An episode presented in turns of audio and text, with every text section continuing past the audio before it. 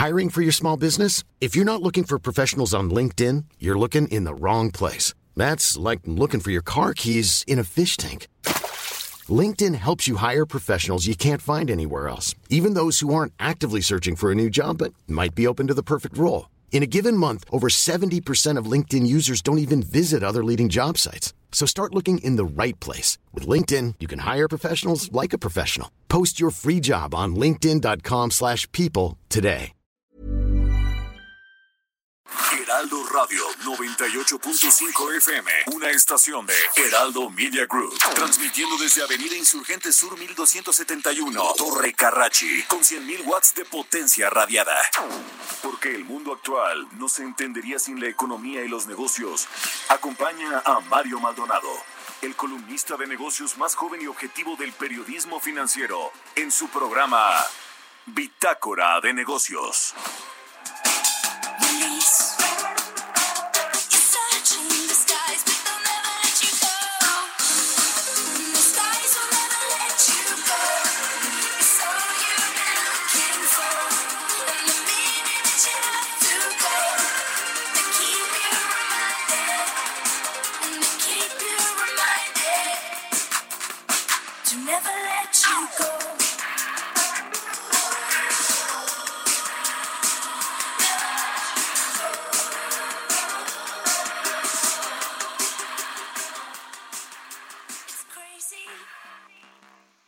¿Qué tal? ¿Cómo está? Muy buenos días. Bienvenidos a Bitácora de Negocios. Me da mucho gusto saludarlo en este jueves 2 de abril del 2020. Yo soy Mario Maldonado y me da gusto saludar a todos los que nos escuchan aquí en la Ciudad de México por la 98.5 de FM.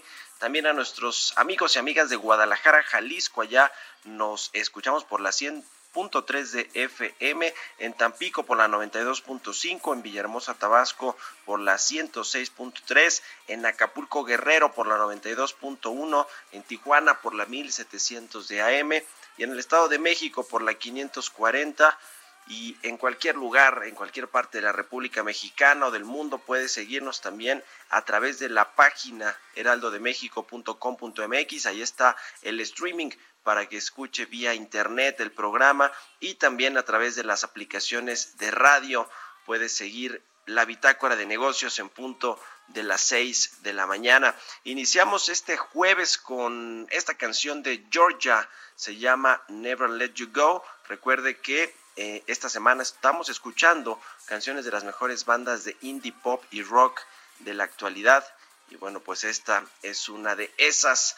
Les cuento que vamos a tener en el programa, viene muy cargadito de información. La verdad es que en estos días la información financiera, económica y de negocios, pues es la que ha mantenido, eh, se ha mantenido en la agenda pública, en los medios de comunicación, por la importancia y por pues, los estragos que va a causar esta eh, contingencia sanitaria, esta crisis de salud por la pandemia del coronavirus. Hablaremos de todo esto con eh, Roberto Aguilar, cómo se siguen comportando los mercados, cómo están reaccionando a los diferentes estímulos que presentan los bancos centrales, los eh, gobiernos de cada uno de los países. Y en México también ayer información importante por parte de la Secretaría de Hacienda en sus precriterios de política económica para este año. Obviamente ya cambió ese marco macroeconómico, tenemos eh, pues un, marco completamente distinto. Le voy a platicar de eso al ratito en el editorial. Vamos a hablar también con Gerardo Flores, él es economista especializado en temas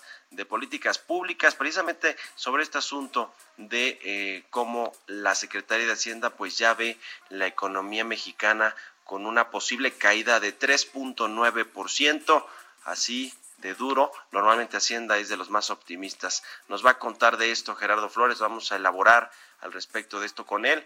Y vamos a platicar también con Félix Boni, él es director general de análisis de HR eh, Ratings, es una de las calificadoras de valores que también ayer, eh, esta semana recortó la calificación de petróleos mexicanos en un escalón y advierte que puede seguir bajando. También le bajó en la calificación a México. Vamos a platicar con este analista de HR Ratings, es el director general de análisis de esta calificadora. Vamos a hablar también con el gobernador del Banco de México, con Alejandro Díaz de León, sobre pues también los recortes al crecimiento económico. ayer hicieron una subasta cambiaria ahí por 5 mil millones de dólares, importante para darle liquidez al mercado, a los bancos, a las empresas para que hagan frente a sus eh, pues compromisos financieros, a sus deudas tanto en pesos como en dólares. Vamos a preguntarle esto y otras cosas al eh, gobernador del Banco de México, Alejandro Díaz de León. Así que quédese con nosotros aquí en Bitácora de Negocios. Son las seis de la mañana con seis minutos. Le presento el resumen de las noticias más importantes con las que usted tiene que amanecer este jueves 2 de abril.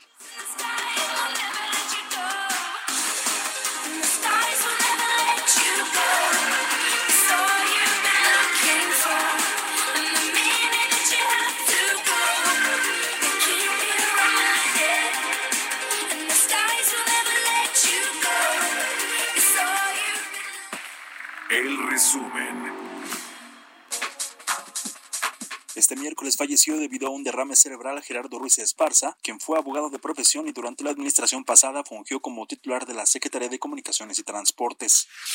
La proyección de los economistas del sector privado apunta hacia un fuerte deterioro de la economía, con una caída del PIB esperada para el presente año de 4%, la más profunda desde 2009, reportó la encuesta sobre las expectativas de los especialistas en economía del sector privado de marzo de 2020.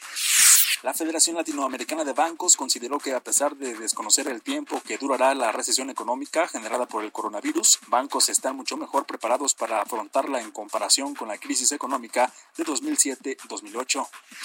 La International Chamber of Commerce en México pidió al gobierno salvar a las micro, pequeñas y medianas empresas, al ser las que mayor impacto en lo económico y social enfrentarán ante la epidemia, porque de no hacerlo significará su quiebra con la consecuente pérdida masiva de empleos.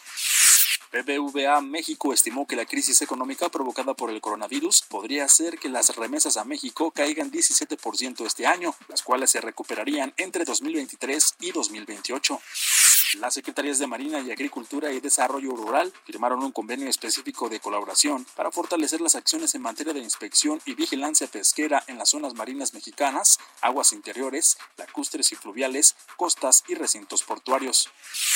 Grupo Bolsa Mexicana de Valores informó que con motivo del cambio de horario en México el próximo 5 de abril del año en curso y a fin de mantener la homologación con el horario del mercado de Nueva York, adecuarán de nueva cuenta los horarios de la sesión de remate en la Bolsa Mexicana y dará inicio a partir de las 8.30 para concluir en punto de las 15 horas.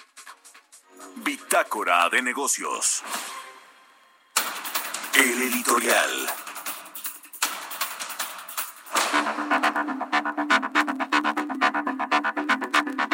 Decía que ayer la Secretaría de Hacienda, conforme lo marca el calendario, eh, revisó los precriterios de política económica para el 2021, para el próximo año, pero también eh, revisó el marco macroeconómico para este 2020, eh, que bueno, pues usted sabe que cuando se elaboró el paquete económico y se aprobó en el Congreso, pues había unas condiciones económicas completamente, completamente distintas. Si bien México ya traía una desaceleración importante, un cierre de 2019 con una ligera baja de 0.1% en la actividad económica, eh, bueno, pues no contábamos con que iba a haber una pandemia que afectaría a la economía global y por supuesto a México. Ayer Hacienda le decía entonces recortó su pronóstico de crecimiento para este año en un rango de menos 3.9% y 0.1% de crecimiento, es decir, un crecimiento nulo.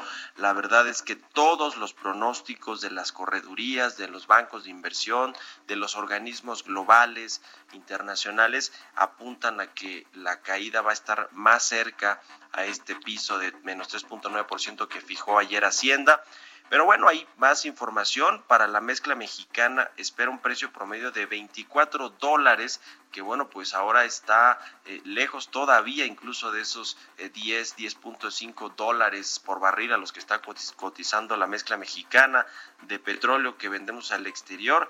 Es decir, que también es un eh, precio que está quizá por encima de lo que considera el mercado Eh, normalmente, si le digo que las cuentas eh, o los pronósticos que tiene la Secretaría de Hacienda pues son eh, muy alegres, son pronósticos muy que, buscan pues poner la, economía en, una dimensión mucho mejor de la que de pronto ven los analistas de los bancos, pero bueno, pues estos pronósticos quizá los va a tener que cambiar más pronto que tarde la Secretaría de Hacienda.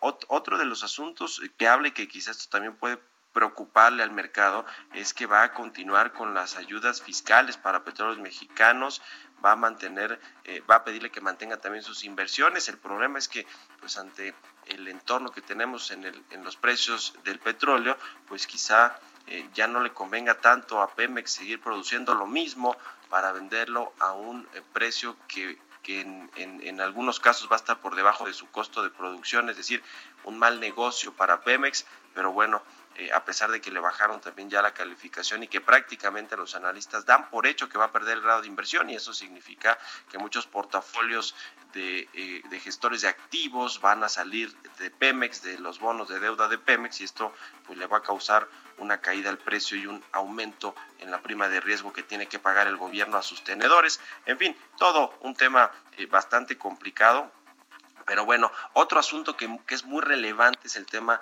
del déficit eh, público, el déficit fiscal que está previendo Hacienda. Por fin lo tiene ya por debajo, lo tiene ya con un déficit de 0.4%, no un superávit. Se acuerda que para este año había un superávit de 0.7%, que ya la Cámara de Diputados aprobó, ¿se acuerda usted, Fast Track, que este 0.7% del PIB, del superávit primario, pues que no se lograra y que se utilizaran esos 180 mil millones de pesos, eh, que bueno, pues no suena mucho para una crisis del tamaño con la, de la que vamos a tener. Si le sumamos, yo hacía unas cuentas ahí muy sencillas, si le sumamos este menos 0.4% eh, o este déficit de, de 0.4%, pues van a dar una, una cuenta más o menos de 260, 265 mil millones de pesos que va a tener el gobierno disponibles pues para las medidas contracíclicas, para los estímulos, eh, no sé si fiscales, es lo que va a anunciar el presidente este próximo domingo, que va a dar un informe, no sé si las ayudas directas a los pequeños comercios, a los micro y pequeños y medianos comercios, o a las familias, o para los programas sociales, vaya usted a saber, pero no suena como que mucho dinero. Lo único de lo que a mí me dejó más o menos esperanzado, en el comunicado de ayer de Hacienda de estos precriterios de política económica para este año es que eh, prepara un conjunto adicional de acciones para mitigar los efectos de los choques externos e internos sobre la economía mexicana y esto, dice Hacienda, le va a ayudar a enfrentar los retos de salud, de empleo y de liquidez para las empresas y hogares en el corto plazo. Así que bueno, pues un rayito de esperanza nos dejó Hacienda de que lo que va a presentar el presidente el próximo domingo, y ojalá esté ahí Arturo Herrera, el secretario de Hacienda, para que le explique cómo está el tema al, presidente, pues van a ser ayudas eh, fiscales, sobre todo un plan fiscal importante para que se mantenga el empleo y para que no quiebren muchas pequeñas y medianas empresas. En fin, vamos a elaborar eh, de todo esto en el programa. Ahorita le vamos a preguntar a Roberto Aguilar, le vamos a preguntar al gobernador del Banco de México y también al director de análisis de HR Rating. Son las 6 de la mañana con 14 minutos y usted, por supuesto, escríbanos aquí a la cuenta de Twitter, arroba Heraldo de México y a mi cuenta personal, arroba Mario Mal. Mercados bursátiles. Roberto Aguilar, mi querido Robert, ¿cómo estás? Muy buenos días. Ahora sí, arráncate con los mercados y con un comentario de cómo viste estos eh, precriterios de política económica de Hacienda. ¿Qué tal, Mario? ¿Cómo estás? Muy buenos días, me da mucho gusto saludarte. Pues fíjate que te comento que a las once y media va a haber una teleconferencia justamente del equipo de Hacienda con los analistas internacionales y nacionales para discutir justamente el tema de estos precriterios económicos. Me llama la atención que el que va a presidir esta reunión telefónica, pues no es el secretario, sino más bien el subsecretario Gabriel Llorio, estará también Alejandro, Alejandro Gaitán, que es el economista en jefe, y José de Luna Martínez, que es justamente el jefe de la unidad de eh, deuda pública, eh, para platicar con los analistas sobre este tema. ¿Qué me parece? Bueno, pues me parece importante que el gobierno mismo esté reconociendo que sí vamos a caer eh, que la economía mexicana podría caer hasta 3.9%. Veo muchas dudas de que se pudiera dar un rebote, pues casi de la misma magnitud para el 2021, por, puesto que todavía no conocemos esta, esta situación, incluso Mario que comentabas en tu editorial ha generado mucha expectativa de estas medidas adicionales que se podrían anunciar el domingo, que, pero ya vamos tarde, o sea, el presidente está pensando en dar un plan de recuperación, pero ni siquiera tenemos uno anticíclico, por más que se haya dicho incluso en este, en este informe de los precriterios, porque esto al final del día fue como un remendo, fue como unos parches que se fueron juntando y en realidad no hay una decisión, nada más había que ver, por ejemplo, eh, Mario, el, ayer justamente Brasil anuncia un plan de 10 mil millones de dólares para salvar 12 millones de empleos, ¿cómo? A través de ayudas directamente a las empresas, cosa que aquí el presidente se ha negado a decir que va a ayudar a los, a los de arriba, sino que ahora hay que ayudar a los de abajo. La verdad es que esto en la economía permea no puede ser de una manera eh, distinta, pero creo que esto es muy importante. Todos los ojos puestos para el domingo, espero no, no nos defraude eh, nuevamente eh, la política pública encaminada a hacer frente a esta situación de la pandemia. Y bueno, te platico, Mario, que justamente también los mercados financieros globales están erráticos y esto por la advertencia de la Organización Mundial de la Salud que dijo que es cuestión de días para alcanzar un millón de casos en el mundo y 50 mil decesos. El último dato son 823 mil 626 casos y 46 mil 900 fallecidos. El mayor aislamiento social que se promueve para frenar el virus alienta las perspectivas de una recesión económica más profunda. Los mercados también, de hecho, quedaron alarmados después de las advertencias del presidente Donald Trump de que van a venir dos semanas muy difíciles para la economía y la población estadounidense justamente por la epidemia a pesar de que se tomen todas las restricciones de distanciamiento social, hay una estimación, Mario, pues que de los expertos en salud que podría llegar hasta eh, más de 100 mil los decesos en Estados Unidos, pero también los inversionistas están en la espera de la actualización de las solicitudes de ayuda por desempleo en Estados Unidos. A las seis y media de la mañana se van a conocer que podrían marcar otro nivel récord cercano a cuatro millones de trámites. Hay que recordar que la semana pasada la cifra se disparó a 3.3 millones y se estima que ya 80% de los estadounidenses, Mario, están bajo algún tipo de cuarentena. Esto en comparación al 50% de dos semanas previas. Esto provoca obviamente una alta demanda en las oficinas de empleo estatales y por si fuera poco, ayer cuatro estados de Estados Unidos impusieron amplias restricciones para mantener en sus casas a los ciudadanos en respuesta justamente al, al brote del coronavirus. Fíjate que en tres días, Mario, se duplicó el número de decesos en Estados Unidos, ya hay 4.880 decesos. Los gobernadores de Florida, Georgia, Mississippi y Nevada son los que se sumaron y hay 39 estados y el Distrito de Columbia con estas medidas. Y ayer el presidente Donald Trump pues dijo que está considerando un plan para detener los vuelos a los lugares de mayor riesgo por el coronavirus. Y por su parte, la Secretaría de Relaciones Exteriores ayer también hizo un llamado para que los mexicanos residentes en el exterior, principalmente en este país, en Estados Unidos, eviten viajar de regreso a México y también que la población mexicana no realice viajes internacionales, en particular entre México y Estados Unidos. ¿Por qué le hacemos tanto hincapié a Estados Unidos? Es la economía más grande de México, pero también nuestro principal socio comercial. Lo que suceda allá, Mario, imagínense, si le da coronavirus, ¿qué nos va a dar a nosotros? Esto es una, una realidad. También ayer, en los criterios de política económica, 2.1% es la estimación que tiene la Secretaría de Hacienda de caída de la economía estadounidense, que sí siento yo que es muy conservadora. Y también los futuros del petróleo suben, están subiendo hasta 10 10% y esto por las expectativas de un potencial acuerdo entre Estados entre Arabia Saudita y Rusia luego de la intervención de Estados Unidos. Además, fíjate que hoy el presidente Donald Trump va a tener una, una reunión con los principales ejecutivos de las petroleras más grandes en la Casa Blanca para discutir cómo pueden ayudar a este sector, donde ya se han dado cierres de plantas de refinación justamente por la caída de los precios internacionales del petróleo. Y bueno, nada más diría, Mario, sumaría esta situación que también hay ganadores, ¿no? Este, como decían, unos lloran, otros eh, venden pañuelos. Los usuarios de Zoom, esta aplicación para hacer videoconferencias, pues sumaron más de, fíjate, se dispararon a más de 200 millones en marzo. Había 10 millones eh, justamente antes, hay 200 millones de usuarios de esta aplicación. Y bueno, el tipo de cambio, Mario, 24, 26, así es como está cotizando en estos momentos nuestra moneda mexicana. Bueno, pues ahí está mi querido Robert, muchas gracias. Eh, preocupa esto de las remesas, ¿no? Del reporte que dio a conocer el BBVA de la caída que van a tener estos eh, los ingresos de las familias mexicanas cuyos paisanos están en Estados Unidos y van a caer que 17%. 17% y van a estar este en, en niveles de 29.900 millones de dólares. Mario, yo en lo personal se me hace todavía muy conservadora esa estimación, porque si están hablando de una tasa de desempleo en Estados Unidos que va a originar cerca de 16 millones de pérdidas de puestos de trabajo, bueno, una de las principales lamentablemente podrían, podrían ser la de nuestros compatriotas que están en Estados Unidos y esto pues sí tendría una afectación mayor. Espero que, que esta esto deberá de preocupar por la profundidad justamente de la recesión que se espera en Estados Unidos, Mario. Pues sí, estamos hablando más o menos de que con esta estimación se van a dejar de percibir cerca de 6 mil millones de dólares en remesas. Un poquito más, así es. Un, poquito más, ¿no?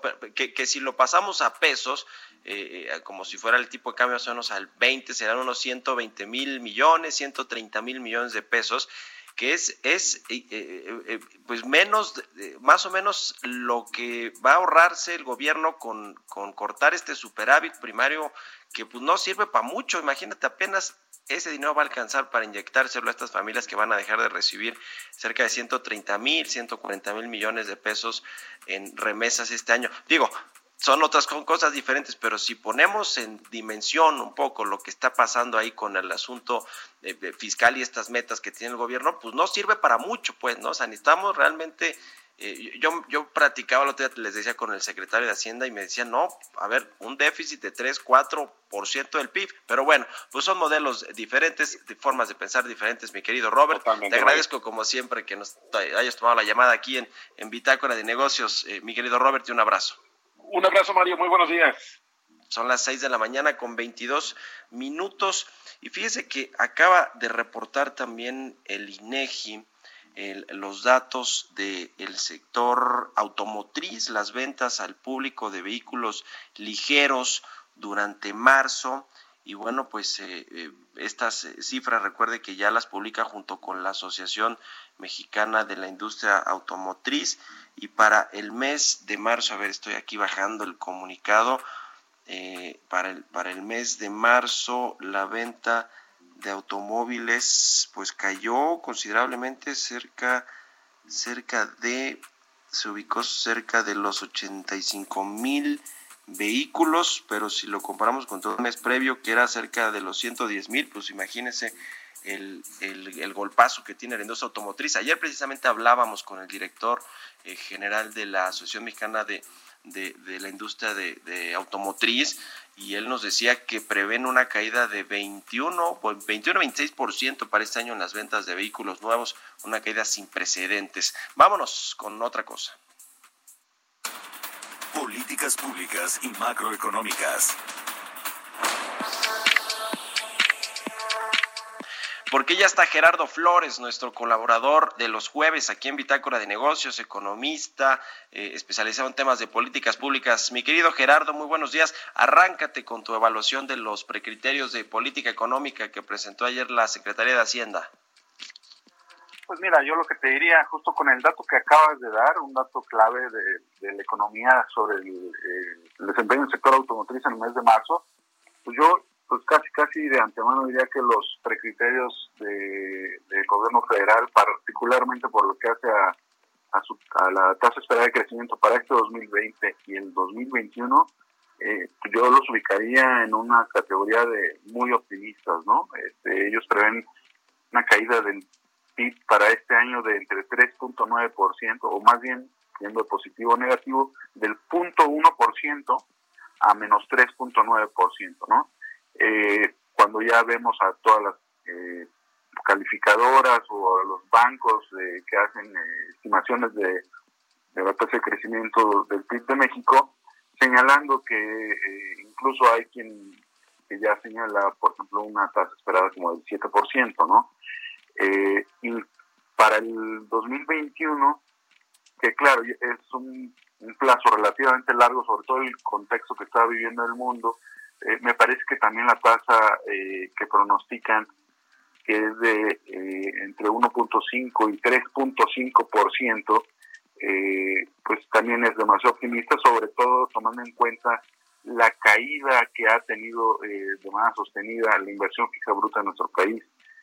Hay, hay quienes señalan que México, con el desempeño que ha tenido en inversión fija bruta en los últimos meses o en el último año, que bueno, es una tendencia que, incluso hay que decirlo, ya venía desde antes, eh, por esa tendencia que ha seguido la, la inversión en nuestro país y por ende el, stock de capital, pues es muy difícil que la economía mexicana crezca tasas superiores al 1.5%, ¿no? Entonces, eh, pues estamos viendo unos criterios bastante optimistas por esa parte, eh, pues sobre todo porque vamos a empezar a ver datos bastante dramáticos como el que justo acaba de darnos a conocer el INEGI sobre la venta de automóviles en México, ¿no? Cayó 25% ya clarificando, se vendieron 87.517 coches frente a los 117.513 de marzo de un año pasado, es decir, una baja de 25.5% en la venta de autos y es el peor marzo desde el 2014, eh, cuando vendieron 85 mil unidades. Es decir, ¿cuánto, ¿cuántos años hemos retrocedido con esta crisis? Y así va a pasar en todos los, los ámbitos, ¿no? El empleo, eh, la, creación de empresas, en fin, eh, un panorama bastante, bastante complicado. a ver qué presenta el domingo la Secretaría de, Hacienda, bueno, más bien el presidente, ojalá que ande por allá Arturo Herrera para ver estas medidas contracíclicas, ¿no, Gerardo? Pues yo lo, mira, yo la verdad, ya lo hemos platicado, veo muy difícil que el gobierno se mueva de esta postura que trae de que su, su, su política económica en este contexto básicamente es eh, sus programas sociales, ¿no? Eh, no veo eh, mucha, no, no, no, no se percibe una intención firme de estructurar un programa, pues más o menos, digo, quizá no del tamaño de los que hemos estado viendo en en varios países europeos, incluso en los Estados Unidos, eh, pero que dijeras tú, bueno, son un conjunto de, políticas o de medidas que en cierta forma van a ayudar al sector empresarial o al sector privado a, a enfrentar esta situación y a evitar que se pierdan tantos empleos, ¿no? Me, me parece que por ese lado yo no estoy viendo eh, medidas particularmente destacadas o que puedan considerar espectaculares, que luego son los que luego dan un golpe de timón y ayudan a cambiar las expectativas, ¿no? Pues para terminar eh, pronto, para documentar el, el pesimismo, la verdad, pues ni siquiera se ha anunciado este plan de inversión en el sector energético que ya estaba pues prácticamente listo para anunciarse. El presidente decía que ahora sí la próxima semana, que ahora sí el jueves, que o sea, se fue pateando, pateando y bueno, pues en medio de todo entiendo que ha cambiado el contexto en, general, pero pues no se ha presentado ese plan, o sea, digamos que para los para el presidente la inversión, los mercados, eh, los empresarios, eh, etcétera, como que no existe, ¿no? Y ah, aquí están, este, ah sí, pues inviertan, ¿no? Pero no les da condiciones. Es todo un tema, eh, mi querido Gerardo, que a ver si hacemos una mesa en estos días este, para echarnos todo el programa debatiendo esto, porque de verdad eh, va a lo que, lo, que, lo que diga, lo que suceda con, con este 2020 va a marcar el, sexenio del presidente López Obrador y su autodenominada cuarta transformación, ¿no? Sin lugar a dudas, sin lugar a dudas. Pues ahí estamos, mi querido Gerardo. Danos tus redes sociales y dónde te puede leer y encontrar la gente. Como no, con mucho gusto. En Twitter es arroba Gerardo Flores R, ahí me pueden leer diario. Y en, eh, escribo todos los martes en El Economista, ahí también me pueden leer. Pues muchas gracias, mi querido Gerardo Flores, por haber estado con nosotros. Muy buenos días. Vamos a hacer una pausa y regresamos. Continuamos en un momento con la información más relevante del mundo financiero en Bitácora de Negocios con Mario Maldonado. Regresamos. Heraldo Radio.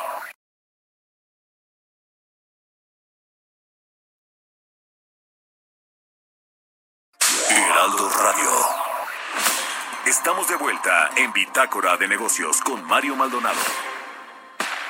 Entrevista.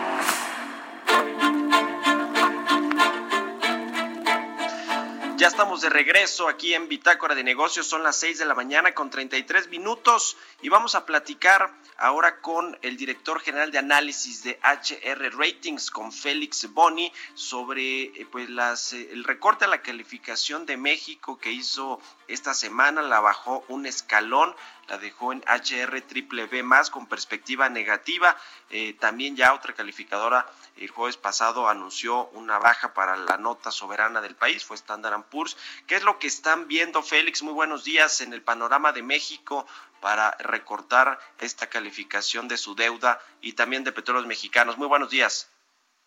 Buenos días, Mario. Sí, uh, gusto platicar contigo. Pues sí, la calificación a la baja, el ajuste en la calificación fue válido para tanto los dos, Pemex como el gobierno federal.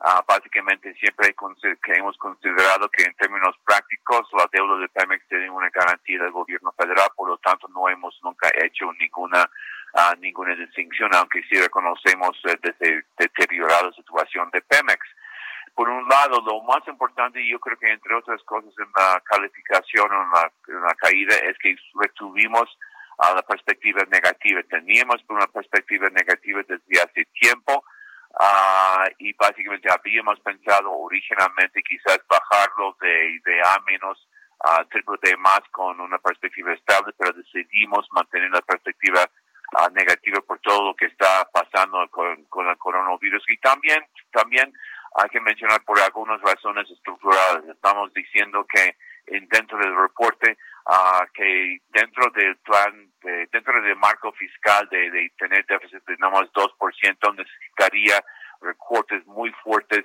en inversión pública y en gasto corriente, excluyendo uh, pensiones, y pensamos que eso no era sustentable. Y ahora lo que estamos viendo uh, con la información de anoche, uh, de precriterios que aparentemente uh, sí están pensando en aumentar fuertemente el déficit que originalmente el gobierno tenía planeado e inclusive en, uh, continuar con ese proceso de altos déficits hasta 2021.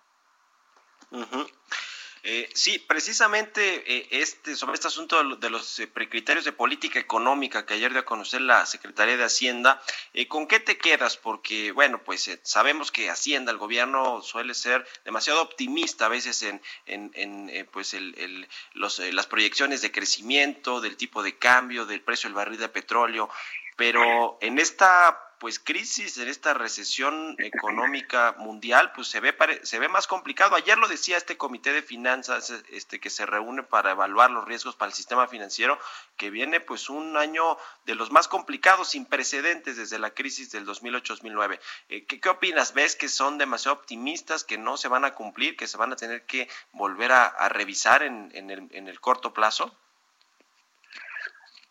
Pues no, no necesariamente, en el sentido de que sí, ellos sí están suponiendo un uh, niveles de crecimiento uh, bastante, pues sí, conservador, dentro de lo que podríamos uh, considerar adecuado, o sea, en un, escenario, en un escenario tan, tan complicado, las expectativas de crecimiento, rango de crecimiento que están suponiendo son más o menos correctos dentro de lo que sabemos.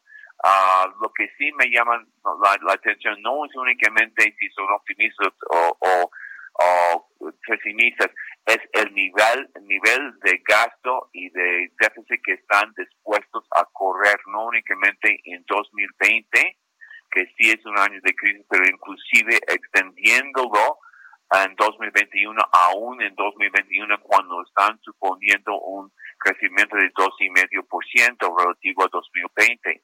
2000, ese crecimiento de 2005, de 2,5% en 2000, uh, 2020 sí puede ser optimista, pero aún así están suponiendo uh, déficits de un déficit de 3,5% en 2021, cuando normalmente la norma es tener un déficit de como 2%. Entonces me parece o nos parece que posiblemente están cambiando de manera muy importante el marco fiscal tradicional de México de un déficit de 2%. Entonces, eso para nosotros es, es muy eh, significativo. El crecimiento de 2,5%, el puntual, porque obviamente tiene rangos, uh, posiblemente es, es optimista. Es difícil saber que no sabemos qué es lo que va a pasar en 2020 y, y menos en 2021, pero la intención de ellos dentro de sus expectativas de aún así seguir con un déficit muy importante. Para nosotros es, es, es, es, un elemento muy importante de su uh, de, de, los criterios y básicamente justifica la perspectiva negativa que continuamos en la calificación de emitimos ayer en la mañana. Sí, finalmente eh, quiero preguntarte, eh, Félix, sobre eh, petróleos mexicanos, que bueno, parece que está su, su, posición financiera pues muy deteriorada, ya tuvimos otros recortes a la calificación, hay analistas que dan por sentado, por, por descontado, que van a quitarle el grado de inversión dos, al menos dos de las grandes calificadoras, y que, y que bueno, pues esto va a hacer que muchos inversionistas salgan corriendo de los bonos de Pemex. ¿cómo, ¿Cómo ves tú el panorama de petróleos mexicanos? Porque precisamente ayer la Secretaría de Hacienda decía que va a seguirla apoyando, quizá con mayores recursos fiscales eh, eh, o, eh, cosas por el estilo y que va a mantener su producción. ¿Cómo ves este, este panorama para la empresa mexicana? Pues sí, también, sí es cierto, sí es muy es muy complicado, ah, especialmente si tienen que uh, transferir, perdón, si, si, gobierno, si también tienen que transferir las reducciones en el costo uh, de crudo al, al, consumidor aquí mexicano, uh, sería una caída muy importante en sus ventas internas, que es básicamente el grueso de sus ingresos de, tienen uh, de los de, de, los ventas internas aquí en México, no tanto en lo que gana en el, en el exterior. Uh, eso sería muy serio y por lo tanto lo que pusimos en el reporte es que pensamos que lo que va a tener que hacer el gobierno, entre otras cosas, es aumentar el impuesto IEPSCO sobre combustibles para compensar un poco esta caída en los ingresos petroleros y quizás transferir algo de eso al, Pemex y aparentemente es lo que sí tienen que hacer. Para nosotros seguimos con la idea y, lo que tú mencionaste, que, que van a seguir apoyando a Pemex. Básicamente eso para nosotros justifica la idea de tener la misma calificación. entonces, básicamente la cuestión a cierto punto es hasta qué punto Uh, no es tanto la clarificación de Pemex, sino para nosotros la cuestión es hasta qué punto el deteriorado situación de Pemex junto con el compromiso que tiene el gobierno federal para apoyar a Pemex puede castigar la, la calificación de soberana. Bueno, pues ahí está el análisis. Muchas gracias, Félix Boni, director general de análisis de HR Ratings, por habernos tomado la llamada. Muy buenos días. muchas gracias, Mario. Bye. Hasta luego. Mire, vámonos con, vamos a ir con, con, otra sección, pero déjeme le comento lo que está saliendo ahorita calientito, un reporte del Bank of America, donde vuelve a revisar la, la proyección del PIB para México para este 2020 y ahora fíjese nada más, es el más pesimista de todos, la recorta un menos 8% desde el menos 4.5% que tenía anteriormente y por ahí titula su reporte cuando Estados Unidos estornuda Bank of America, ah, y, bueno, pues México ya sabe que le da la pulmonía, ¿no? Lo que decía Agustín Carstens. En fin, son las seis con cuarenta y dos. Historias empresariales. Bueno, pues ayer el expresidente Enrique Peña Nieto eh, reportó a través de su cuenta de Twitter que el exsecretario de Comunicaciones y Transportes, Gerardo Ruiz Esparza, falleció en un hospital de la Ciudad de México luego de sufrir un infarto cerebral. Aquí se lo reportamos. Eh, confirmó, bueno, pues el, lamentable fallecimiento de este exfuncionario público que decía que, eh, pues cuando uno hablaba con él, que tenía 45 años ininterrumpidos en el servicio público, bueno, pues saliendo del de gabinete del presidente, expresidente Peña Nieto, con investigaciones a cuestas, por cierto, por parte de este nuevo gobierno, pues le sucedió esta, eh, pues este lamentable infarto cerebral que derivó en su muerte. Vamos a escuchar una breve pieza de Giovanna Torres donde nos habla de quién fue Gerardo Ruiz Esparza. Los 70 años de edad murió Gerardo Ruiz Esparza, exsecretario de Comunicaciones y Transportes, a causa de las complicaciones de un infarto cerebral. Gerardo Ruiz Esparza fue uno de los secretarios más cercanos al presidente Enrique Peña Nieto durante su sexenio y tenía a cargo una de las secretarías más polémicas. El expresidente Peña Nieto expresó sus condolencias y lamentó profundamente el deceso de quien estuviera con él desde su paso como gobernador del Estado de México. Egresado de la Facultad de Derecho de la UNAM, con una maestría en Derecho y especialidad en Administración Pública por la Universidad de Michigan, Ruiz Esparza comenzó su trayectoria en el servicio público en 1970 como funcionario del Banco de México y posteriormente en diversas dependencias entre las que destacan la Secretaría de Hacienda y Crédito Público, el Instituto Mexicano del Seguro Social y la CFE. Ruiz Esparza militó siempre en el Partido Revolucionario Institucional durante los gobiernos de Alfredo del Mazo González y en el de Enrique Peña Nieto en la SCT del Estado de México, coordinó la construcción del circuito exterior mexiquense, el viaducto elevado bicentenario y el libramiento nororiente de Toluca, entre otros. En su último cargo como funcionario al frente de la SCT federal, puso en marcha el proyecto de México Conectado, así como la línea 3 del tren ligero en Guadalajara. Su actuación al frente de la Secretaría desató una serie de cuestionamientos que se agravaron en 2017, luego de que un socavón en el Paso Express de Cuernavaca terminara con la vida de dos personas, mismo año en que se le exigió su renuncia al cargo. También se le señaló por las irregularidades en la construcción del cancelado nuevo Aeropuerto Internacional de México, el tren interurbano México-Pachuca y por haber participado en supuestos actos de corrupción con la empresa OHL México. Luis Esparza murió con señalamientos de presunta corrupción y aunque por diversas vías se intentó demostrar los malos manejos de recursos públicos y de la ejecución de obras de mala calidad, nunca nada se concretó. Para Bitácora de Negocios, Giovanna Torres. Entrevista.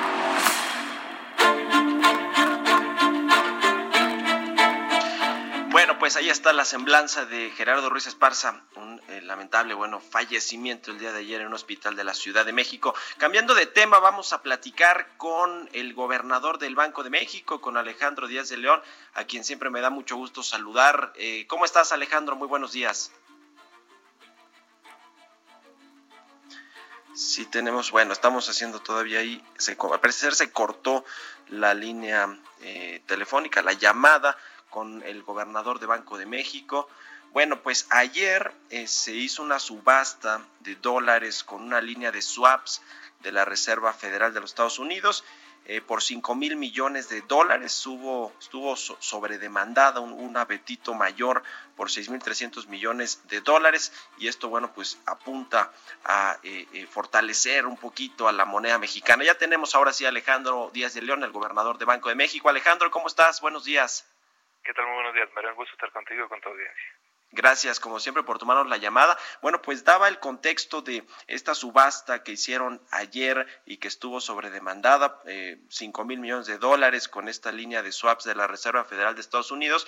Y, y déjame preguntarte de, esto, de por qué estuvo sobredemandada. Me imagino que tiene que ver pues en mucho con que el, el peso pues, se ha depreciado casi 16.5% eh, por ciento frente al dólar solo en marzo y esto para poner en contexto al auditorio Alejandro es su mayor caída mensual desde diciembre del 94, cuando ocurrió este llamado error de diciembre o la crisis del tequila o, que derivó en la crisis del tequila. ¿Cómo? Explícanos un poquito de cómo eh, se hacen estas subastas, Alejandro, por favor, y cómo se ve la moneda mexicana depresionada en, con respecto al dólar. Sí, cómo no, con mucho gusto. Eh, bueno, como, como tú sabes, hemos tenido en las últimas semanas pues un, choque verdaderamente sin precedente eh, en lo global y que ha tenido un efecto también en los mercados financieros nacionales con esta depresión del tipo de cambio que tú que tú comentabas que por su velocidad y su magnitud eh, pues realmente no no no, no tiene precedente eh, pero destacaría que eh, se han ido tomando diferentes medidas. Primero se anunció la ampliación del programa de coberturas cambiarias, después se anunció el 19 de marzo eh, con la Reserva Federal un comunicado prácticamente simultáneo en el que se reactivaban eh, y se incrementaban la línea swap que eh, se dio a, a, México en el 2008, en aquel entonces por 30 mil millones de dólares, en esta ocasión por 60 mil millones de dólares, y es parte de este esfuerzo coordinado entre bancos centrales y particular por la Reserva Federal para proveer de financiamiento eh, en, dólares a los diferentes eh, mercados más, más relevantes. Eh, dentro de ese programa no es una, una venta de dólares, sino es un financiamiento en dólares a través de utilizar esta línea swap con la Reserva Federal. Eh, en este sentido, los que participan son eh, instituciones de crédito nacionales, es decir, bancos. Eh, ellos asumen, reciben estas, este financiamiento en moneda extranjera y tienen ese pasivo con el Banco Central. El plazo de estas operaciones, en particular las que se subastó el día de ayer, es a 84 días y un poco lo que esto contribuye es, eh, más que eh, en la parte cambiaria eh, per se, es también en la, la, presión que hay muchas veces porque a las instituciones de crédito, muchas de las empresas y de sus corporativos que, que son clientes, les están jalando líneas de crédito. Estas líneas de crédito pueden ser tanto en moneda nacional como en moneda extranjera. Entonces, muchas de esas instituciones, en la, medida en la que van dando ese financiamiento a, las empresas con las cuales tienen eh, relación de, negocio, eh, pues necesitan ese fondeo. Lo que se había detectado es que eh, muchas de estas instituciones pueden tener ese financiamiento en dólares a través de los mercados de derivados y ya se habían presionado bastante las tasas en ese en ese mercado. Entonces, lo que hemos visto es que con esta facilidad y que tuvo eh, interés y apetito por eh, un, muy eh, importante número de, bancos. Y tú dabas el número de que, de que fuera demanda total por 6.320 millones de dólares, pues esto, esto va a permitir que el financiamiento a través de los mercados de derivados se, se, se presione menos, tenga una, una reducción y que funcione de mejor manera y sobre todo lo más importante, que los recursos se canalicen a las empresas y a los clientes de los intermediarios financieros, que es a quien debería estar llegando también el recurso. Ayer eh, también, Alejandro, hubo una sesión de este Consejo de Estabilidad del Sistema Financiero. Actualizaron su balance de riesgos. Ahí eh, mencionan que, bueno, pues este choque por la pandemia del coronavirus es uno de los más importantes. No tiene precedentes, dicen hoy es un, es un choque que quizá pueda eh, eh, ser eh, similar o más profundo que la crisis del 2008-2009. Platíganos un poco de lo que se habló en este consejo, qué medidas se van a tomar hacia adelante y, y bueno, platíganos de eso. Quiero preguntarte otra cosa también. Sí, como no, con mucho gusto. Como, como tú señalas en el Consejo de Estabilidad Financiera, eh, y de hecho es una instancia en la cual pues eh, eh, nos ayuda a coordinarnos de manera estrecha entre las autoridades, si bien tenemos un diálogo continuo entre todos, pues la verdad es que es una instancia que tiene la formalidad requerida para hacer también ejercicios transversales y que involucren a todo el sistema financiero. Y un poco lo que destacamos es que pues realmente este tipo este tipo de choque puede puede ser de, un impacto sin precedente eh, en la medida en la que esta pandemia pues requiere eh, pues para evitar su propagación este distanciamiento social tan pronunciado pues esto implica eh, meter eh, pues en la congeladora a muchos sectores económicos lo cual puede tener efectos muy significativos. Entonces lo primero es dimensionar eh, la seriedad del, del, choque que enfrentamos que está agravado por la caída en los precios del petróleo también se también se destaca inclusive también se señala pues que esto ya dio lugar a una reducción a la baja una, revisión a la baja por parte de, una calificadora de la calificación soberana y también en consecuencia de, de, petróleos mexicanos y que esto pues obviamente es un factor de riesgo importante hacia adelante. Ahora, en cuanto a las acciones que debe tomar las autoridades financieras, pues, se, identifican cuatro retos. Uno es que el, el crédito siga fluyendo hacia los, hacia los eh, hogares y, y las empresas. El segundo es que haya condiciones de liquidez adecuadas, tanto en moneda nacional como extranjera. El tercero, que la operación en los mercados sea eficiente. Y finalmente, que también los intermediarios puedan administrar sus riesgos. Y se enumeran una serie de acciones que se han tomado ya en estas cuatro dimensiones. Una de ellas es esta línea swap de, subasta de crédito en dólares. También eh, la reducción en el costo de financiamiento de una ventanilla eh, que el Banco de México ofrece a la banca comercial. Una reducción en los depósitos de regulación monetaria que va a liberar 50 mil millones de pesos para la banca comercial y de Desarrollo. También otras acciones que, por ejemplo, ha tomado la Comisión Nacional Bancaria y de Valores, en la cual eh, se dio una la posibilidad de tener prórrogas en el pago eh, parcial o total tanto de capital e intereses en los créditos eh, tanto de empresas eh, y, los hogares, que sentimos que puede ser importantísimo para dar un puente de financiamiento a, a, estas, a estos sectores y también inclusive una recomendación para evitar eh, el pago de, de dividendos eh, en las instituciones de crédito. y que no se repatrien a sus, a sus matrices. Oye Alejandro, eh, hay muchas acciones que están haciendo los bancos centrales para eh, dar liquidez a los mercados. Ustedes adelantaron su junta, su reunión de política monetaria el, el, mes pasado. ¿Qué, ¿Qué, otras cosas van a hacer? ¿Hay medidas extraordinarias? ¿Van a, ¿Tienen coordinación con la Reserva Federal para tomar decisiones ahí en Banco de México? Y también quiero preguntar sobre todo si en esta comisión de cambios, está en el escenario salir a vender dólares directamente esta intervención del mercado?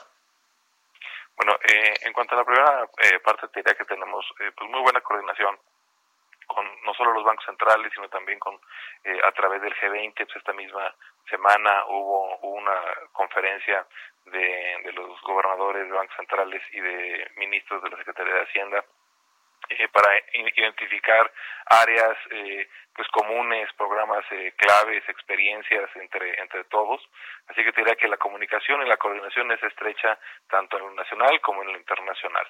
Ahora, ¿qué, medidas adicionales podríamos eh, tomar? Pues es algo que estamos evaluando de manera continua, inclusive uno de los esfuerzos que se han eh, solicitado de manera de coordinación es tener eh, actualizado todas las medidas que los diferentes países hemos ido tomando, pues porque podemos eh, eh, aprender y, entender eh, cómo a diferentes retos se han adoptado diferentes eh, mecanismos. Entonces ese mecanismo sigue y esa comunicación sigue de manera de manera eh, estrecha. Y en cuanto a la comisión de cambios, cuáles son algunas de las alternativas que pudiera tomar, pues inclusive siempre los párrafos al final eh, siempre se repite uno que, que dice que la comisión de cambios eh, pues siempre estará atenta a monitorear el buen funcionamiento del mercado de cambios y que podrá tomar las decisiones eh, que se consideren adecuadas. Todo eh, obviamente entendemos el, el valor que, que, tiene el mantener las reservas internacionales. Precisamente por eso, desde el 2017 se crearon, se, se, se, identificó el mecanismo de coberturas cambiarias como una alternativa muy valiosa para poder tener presencia en los mercados cambiarios a través de los mercados de derivados, que al final del día tienen una comunicación muy directa con el mercado de contado y que no implicara una reducción de las reservas internacionales. Entonces, eh, eso, eso refleja que eh, sí eh, tenemos eh, la consideración de la importancia que es mantener las reservas internacionales y por eso hemos diseñado también estos otros instrumentos, pero siempre evaluamos eh, todas las posibilidades. Muy bien, pues vamos a estar pendientes de lo que haga el Banco de México y también de lo que se anuncia este domingo ahí por parte del presidente y, y, si va a haber cambios en la política fiscal. Te agradezco mucho, Alejandro Díaz de León, banquero central, gobernador de Banco de México. Muy buenos días. Un gusto, muy buenos días. Hasta luego y muy buenos días para todos ustedes también. Con esto llegamos al final de Bitácora de Negocios. Gracias por habernos acompañado. Lo dejo en los micrófonos con Sergio Sarmiento y Lupita Juárez y nos escuchamos mañana a las 6 de la mañana. Muy buenos días.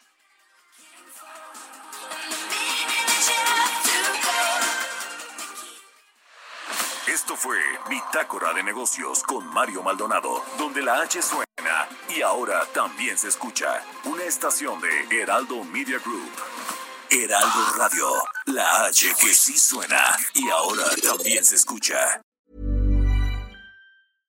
Imagine the softest sheets you've ever felt. Now imagine them getting even softer over time. That's what you'll feel with Bowl and Branch's organic cotton sheets. In a recent customer survey, 96% replied that Bowl and Branch sheets get softer with every wash. Start getting your best night's sleep in these sheets that get softer and softer for years to come. Try their sheets with a 30-night guarantee. Plus, get 15% off your first order at bowlandbranch.com. Code BUTTERY. Exclusions apply. See site for details.